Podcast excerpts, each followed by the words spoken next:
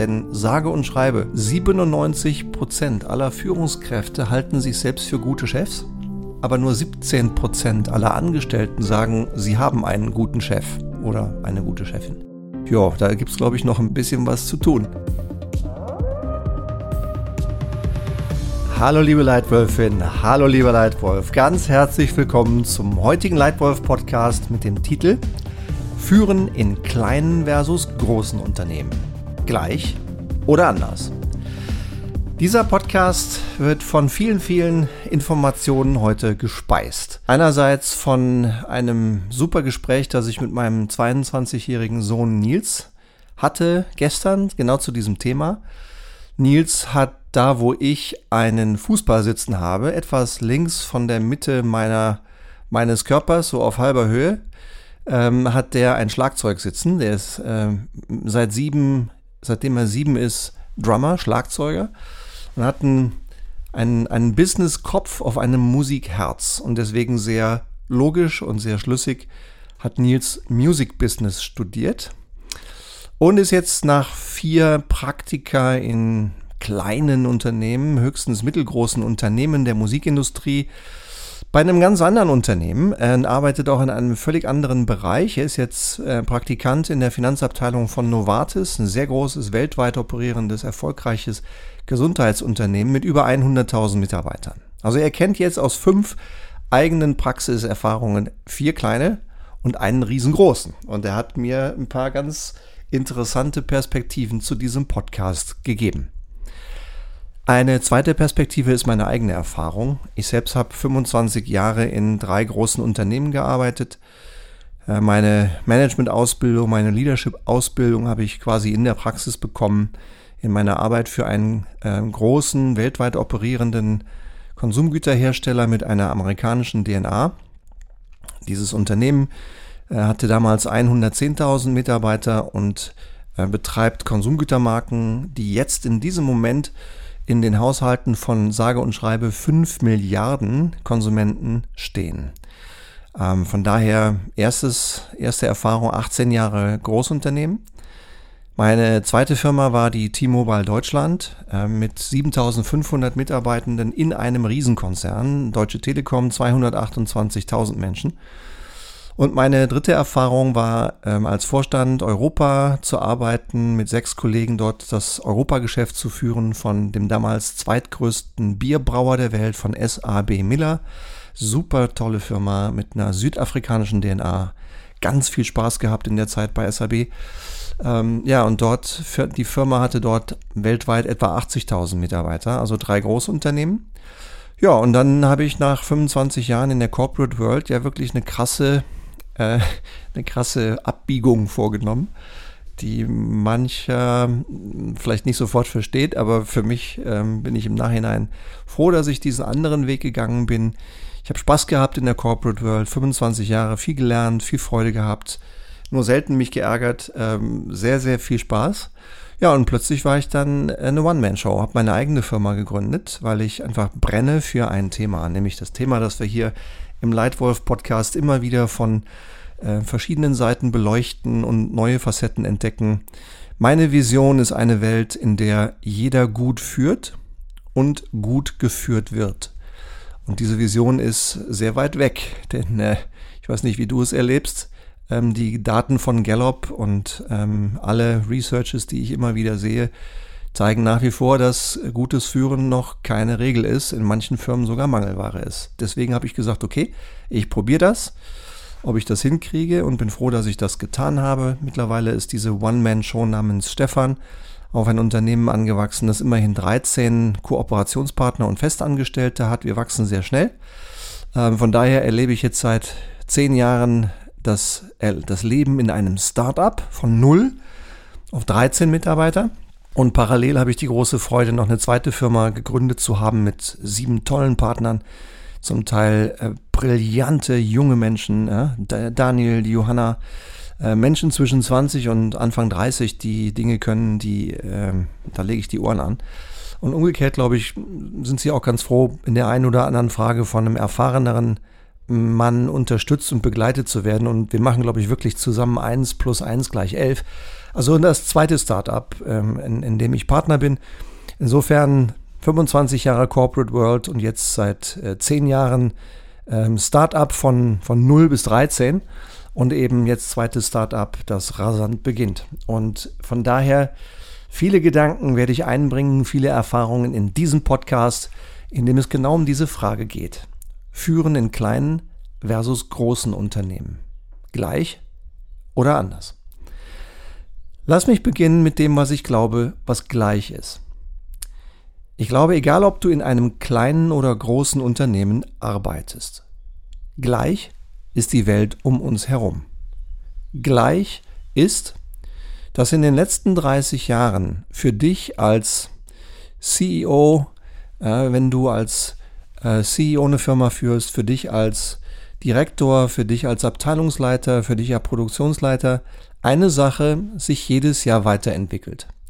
Mein Eindruck ist, in fast allen Unternehmen erwarten wir von uns selber und es wird von uns erwartet, dass wir immer mehr Ergebnis in immer weniger Zeit produzieren.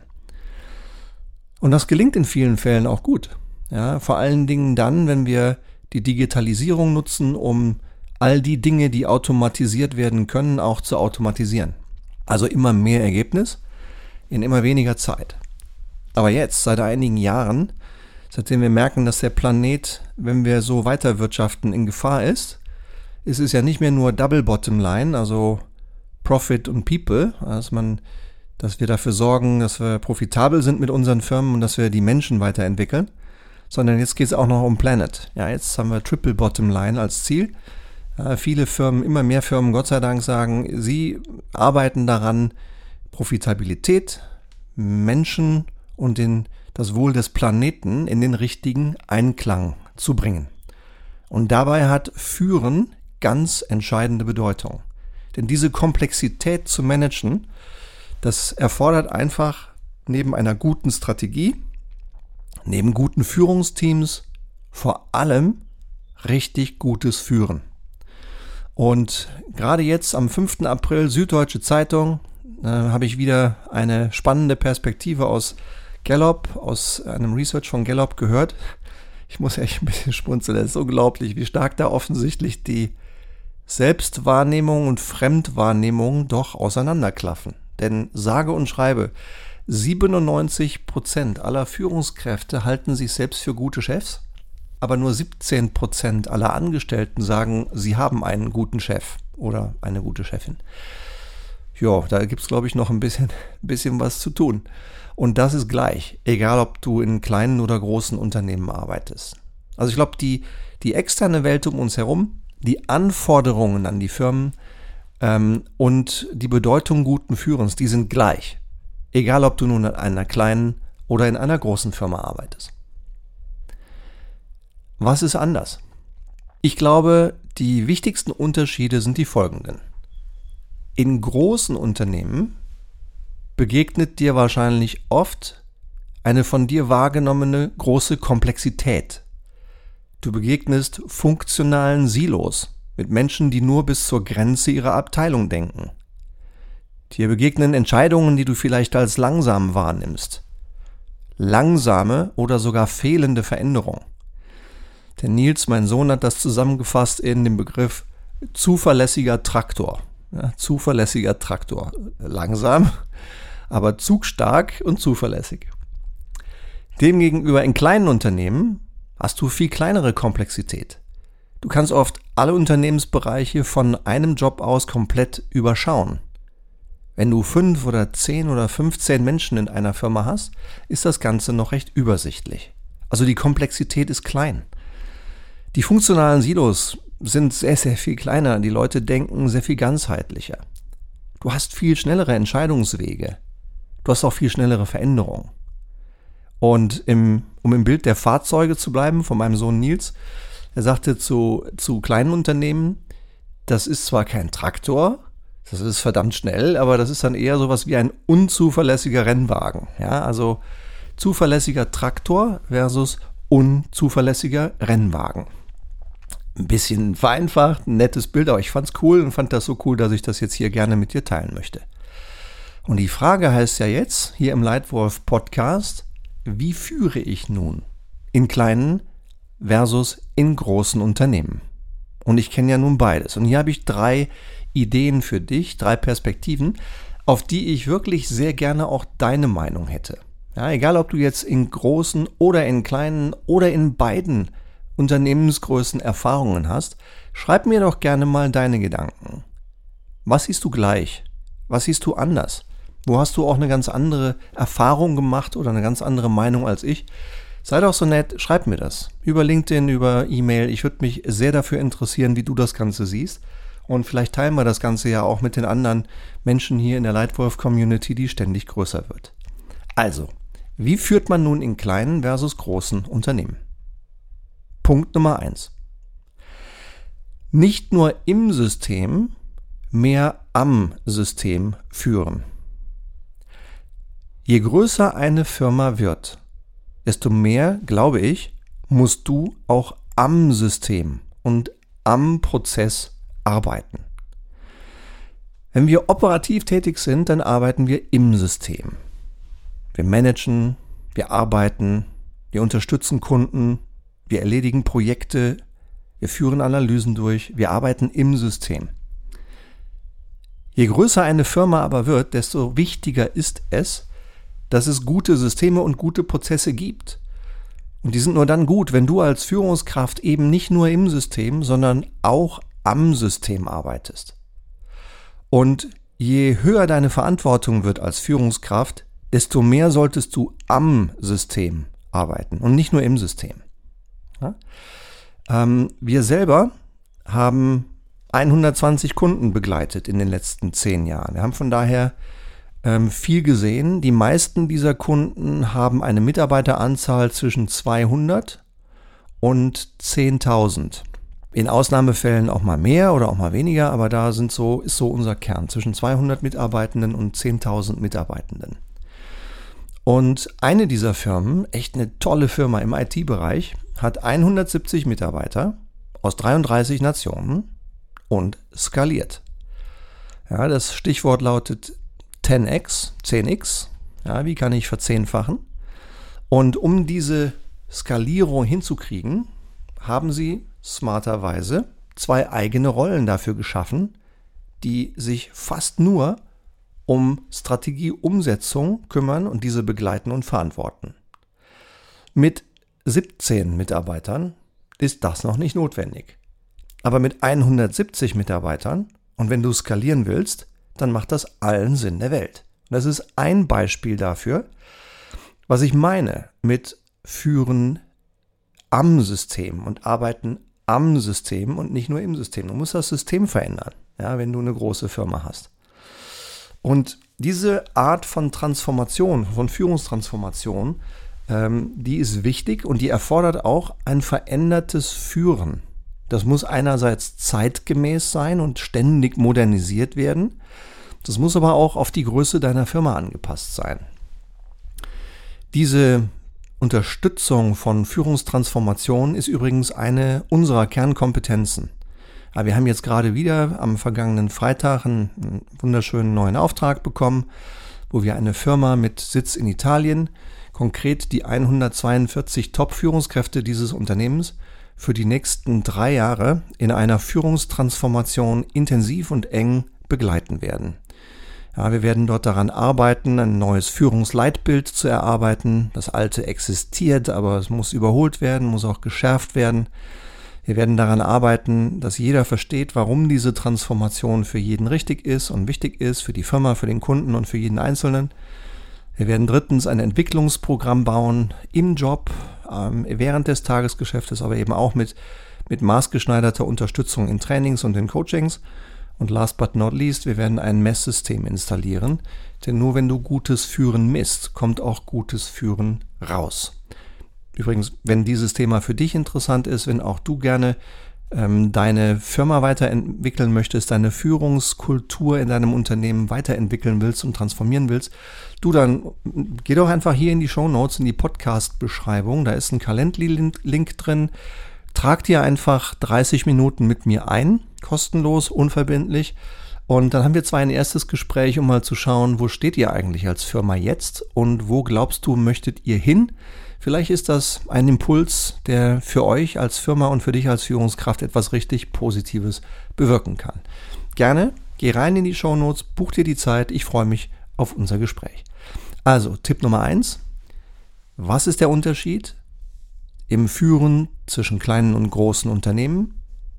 Nicht nur im System, sondern mehr am System führen, vor allem wenn du eine große Firma hast. Zweiter Punkt. Bedeutung von Führungsinstrumenten wie Strategie, Sinn, Vision, Mission. In kleineren Firmen setzen die Inhaberin bzw. die Geschäftsführerin, der Geschäftsführer die Richtung und den Ton. Sie sind häufig mit jedem Mitarbeiter in direktem persönlichem Kontakt und das oft sehr regelmäßig.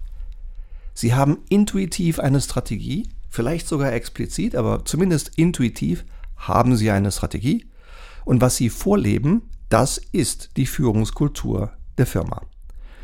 Ein selbst erlebtes Beispiel, als ich so zwischen 15 und 18 Jahren als Schüler ähm, Geld verdienen wollte, mein Taschengeld aufbessern wollte, habe ich dort regelmäßig in einer kleinen Firma mit acht Mitarbeitern gearbeitet und dort samstags ausgeholfen. Regale sauber gemacht, Kartons zerrissen und äh, zum Teil auch Ware äh, ausgeliefert mit den Kollegen sowas wie äh, eine Vision oder eine Mission oder einen Sinn oder ein Führungsleitbild gab es da sicher nicht. Ähm, das, was der Eigentümer machte, das, das war Gesetz sozusagen. Und ich bin ganz ehrlich, inhaltlich war das klasse, weil die Firma wurde, war, hat erfolgreich in einem knallharten Markt überlebt. Aber die Art und Weise, wie dort miteinander umgegangen wurde, die war nicht so wirklich meins. Also ich habe für mich auch klar gehabt, dass ich da sicher nicht würde regelmäßig arbeiten wollen, sondern einfach nur Aushilfe als Schüler. Das ist natürlich in großen Firmen vollkommen anders. In einer großen Firma bist du eben nicht mit jedem Mitarbeiter ständig in Kontakt. Wenn du Abteilungsleiter, Direktor, Geschäftsführerin, CEO bist in einer großen Firma, dann hast du zwar immer mehr Einfluss und Wirkung, aber eben immer indirekter auf die anderen Menschen. Je mehr Menschen drin sind, desto wichtiger wird es, dass du eine Strategie hast, dass ein klarer Sinn artikuliert wird. Warum gibt es unsere Firma? Warum macht unsere Firma die Welt besser? Dass es eine Vision und eine Mission gibt. Idealerweise sind diese Instrumente nicht nur technisch sauber und gut gemacht, sondern sie sollten von den Mitarbeitern mitentwickelt worden sein. Ich habe das gerade wieder erlebt äh, vor 14 Tagen in Berlin. Tolle Session, tolle Firma ähm, eine Firma, die im Gesundheitsbereich arbeitet, wo wir schon vor drei Jahren ähm, eine erste Version einer Vision mit entwickeln durften. Ähm, damals war die Firma wirklich ein absolutes Start-up. Sie ist jetzt drei Jahre später 40 mal größer, also wirklich super erfolgreich, rasant im Wachstum und wir haben gemeinsam jetzt die zweite Version der Vision entwickelt. Eine deutliche Stufe besser, äh, reduzierter, kompakter und vor allen Dingen, ich habe es gemerkt, an der an dem, was diese neue Vision mit den Mitarbeitern macht, mit den Führungskräften im Raum. Es hat sie emotional angezündet, abgeholt, mitgerissen und begeistert. Und so muss eine Vision sein. Es muss einfach was auslösen, es muss Feuer auslösen und das hat hier echt gut funktioniert. Und um zum Thema zurückzukehren, ich glaube, je größer deine Firma, desto wichtiger ist es, dass du eine klare Strategie, einen klaren Sinn und eine richtig begeisternde Vision und Mission hast. Und Punkt Nummer drei, die Bedeutung von Stakeholder Management. In kleinen Firmen passiert das quasi automatisch und von selbst, weil du bist mit jedem Stakeholder in Kontakt. In großen Firmen kann es oft notwendig sein, sich klarzumachen, wer sind eigentlich deine Stakeholder? Wer sind eigentlich die Leute für deine die für deine geschäftlichen Entscheidungen wichtig sind, die für deine Karriere wichtig sind. Ja? Was brauchen diese Stakeholder von dir und wie managst du diese Stakeholder? Das ist etwas, das in großen Firmen, glaube ich, viel, viel komplexer und schwieriger ist. Die Bedeutung ist vielleicht sogar noch höher und die Art, wie du es tust, ist, glaube ich, noch wichtiger. Also wie führst du deine Stakeholder, ist sicher ein weiterer Unterschied zwischen kleinen und großen Firmen. Zusammengefasst also, wie führe ich in kleinen versus großen Unternehmen? Ich glaube, die Unterschiede sind erstens mehr am System, nicht nur im System. Zweitens größere Bedeutung von Führungsinstrumenten wie Strategie, Sinn, Vision, Mission. Und drittens noch größere Bedeutung von Stakeholder Management. Ja, ich hoffe, dass bei diesen Tipps und bei diesen ähm, Erfahrungen, die ich hier mit dir teile, irgendetwas dabei war, was dir Wert gegeben hat, was dich dazu bringt, über deine eigene Führung nochmal neu nachzudenken, vielleicht sogar das ein oder andere zu verändern in der Art, wie du täglich führst. Und wenn du regelmäßig diese Tipps haben möchtest für gutes Führen, für gute Strategie, du dann abonnier doch hier diesen Leitwolf Podcast. Hier kommt jede Woche Neues. Äh, es gibt immer wieder neue An, äh, Anstöße und Ideen und die Ideen werden immer mehr. Am Anfang des Podcasts vor fünf Jahren dachte ich, was mache ich, wenn mir die Ideen ausgehen? Schon lange weiß ich, äh, die Ideen werden mir in diesem Leben nie mehr ausgehen, weil dafür ist das Thema einfach viel zu wichtig und viel zu spannend und entwickelt sich so dynamisch weiter. Es gibt immer wieder was Neues. Und wenn du mir einen Gefallen tun möchtest, dann würde ich mich tierisch freuen, wenn du mir einen Satz schriftliches Feedback in deiner Podcast-App geben würdest. Das hilft uns nämlich, für noch mehr Leute sichtbar zu werden ähm, und würde mir tierisch weiterhelfen. Also sei doch so nett, wenn du magst, nimm dir eine Minute, schreib mir gerade einen Satz schriftliches Feedback. Jo, das war's für heute. Ich hoffe, es war was äh, Nettes und Spannendes für dich dabei. Ich freue mich jedenfalls, dass du mit dabei warst. Und ich freue mich schon jetzt darauf, wenn wir uns das nächste Mal hier begegnen. Hier im Leitwolf Podcast. Für heute vielen Dank für deine Zeit und für deine Aufmerksamkeit. Dein Stefan.